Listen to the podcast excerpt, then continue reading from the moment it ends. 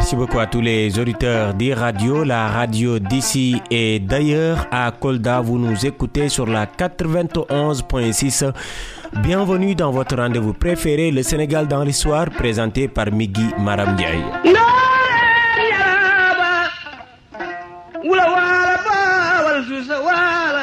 Dans ce troisième numéro, votre rendez-vous avec l'histoire prend la direction du Fouladou. C'est pour revisiter l'histoire d'Alpha Molo Baldé. Il est le fondateur de ce royaume né après sa victoire devant les Mandingues, un homme qui a libéré tout un peuple boubacardien. Son nom, c'est Molo Ege.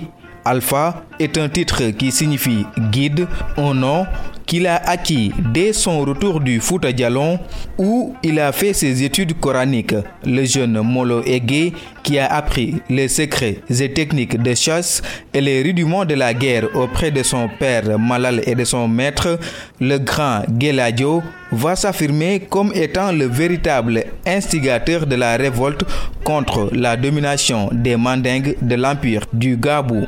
C'est dans la forêt de qu'Alpha Molo et ses hommes ont peaufiné le plan de guerre contre le pouvoir mandingue, une rencontre dans la forêt au cours de laquelle les protagonistes composés d'Alpha Molo, Samba Keno, Dialigué, entre autres, se sont entendus pour que tous ceux qui ne pouvaient pas combattre participent à l'effort de guerre en fournissant des armes ou des vivres. Le pacte de l'entente sera donc scellé, l'union sacrée pour faire face aux mandingues du Gabou. C'est pourquoi, à l'issue de la guerre victorieuse contre les troupes de l'Empire du Gabou, Alpha Molo va décider alors d'installer la capitale du nouveau royaume à Dormant et une fois la province du Furdo libérée, le nouveau roi devrait aussitôt faire face à une crise interne. Samba Ege issu de la famille des nobles parce que fils de Geladio, maître de Malal Koulibaly, père d'Alpha Molo, va contester la légitimité de ce dernier qui a affiché clairement des ambitions royales au moment de la lutte. Cette lutte entre Alpha Molo et Samba Ege révèle le conflit social qui prévalait entre nobles et esclaves au sein de la société Peul. Boubacar, les Peul nobles faisant allusion à Alpha Molo avaient coutume de dire à cette époque que Machudo Lamotakodo, c'est-à-dire un esclave ne va pas régner ici. Conséquence, Alpha Molo finit par éliminer Samba Ege lors d'une bataille mémorable à Bogel. Alpha Molo va ainsi régner en maître absolu dans son royaume. Effectivement, Migi, mais à la mort d'Alpha Molo Baldé, à Dandou en 1881, la guerre de succession va miner encore le royaume. Elle oppose d'abord son fils Moussa Molo à son oncle Bakari Demba, né entre 1845 et 1847.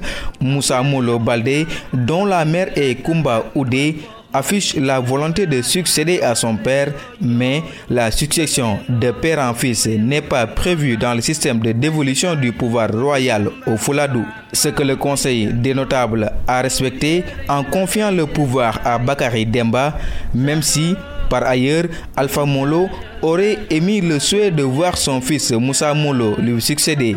Ainsi s'ouvrit une période d'instabilité au sommet du royaume car Bakari Demba, avec l'appui du Conseil des notables, va défendre le pouvoir qui lui revient de droit. Conscient de la puissance du Conseil des notables, Moussa Molo s'organisa pour prendre de force le pouvoir. C'est en ce moment que surgit un troisième larron issu de la même famille qui lui aussi aspirait à diriger le Fouladou. Il s'agit de Dikori Kumba, le frère de Moussa. De deux, on passe à trois prétendants pour accéder au trône. En cette période, la France pointait à l'horizon. Ainsi, Moussa Molo comprenant la force de Bakary Demba, mais également l'hostilité interne de Dikori, va s'allier avec les Français pour obtenir la signature d'un traité de protectorat en novembre 1883. Avec l'appui des Français, il va combattre et vaincre d'une part son oncle Bakary Demba et d'autre part son frère Dikori Kumba pour prendre le contrôle effectif du royaume. L'histoire d'Alpha Molo Balde racontée par Boubacar Dien. Merci beaucoup. À présent, la dernière partie de votre rubrique Le Sénégal dans l'histoire, c'est la partie souvenir et c'est l'affaire de Serge Diop. Le 25 août 1877, le médecin de deuxième classe de marine Prévost est nommé commandant de Sédhiou. Le service de santé des armées est un service interarmé des armées françaises. Il est commandé par la direction centrale du service de santé des armées placé sous l'autorité directe du chef d'état-major des armées. Sa mission prioritaire est le soutien médico-chirurgical en toutes circonstances des forces armées françaises, des organismes du ministre des armées sur le territoire national et sur le théâtre d'opérations extérieures.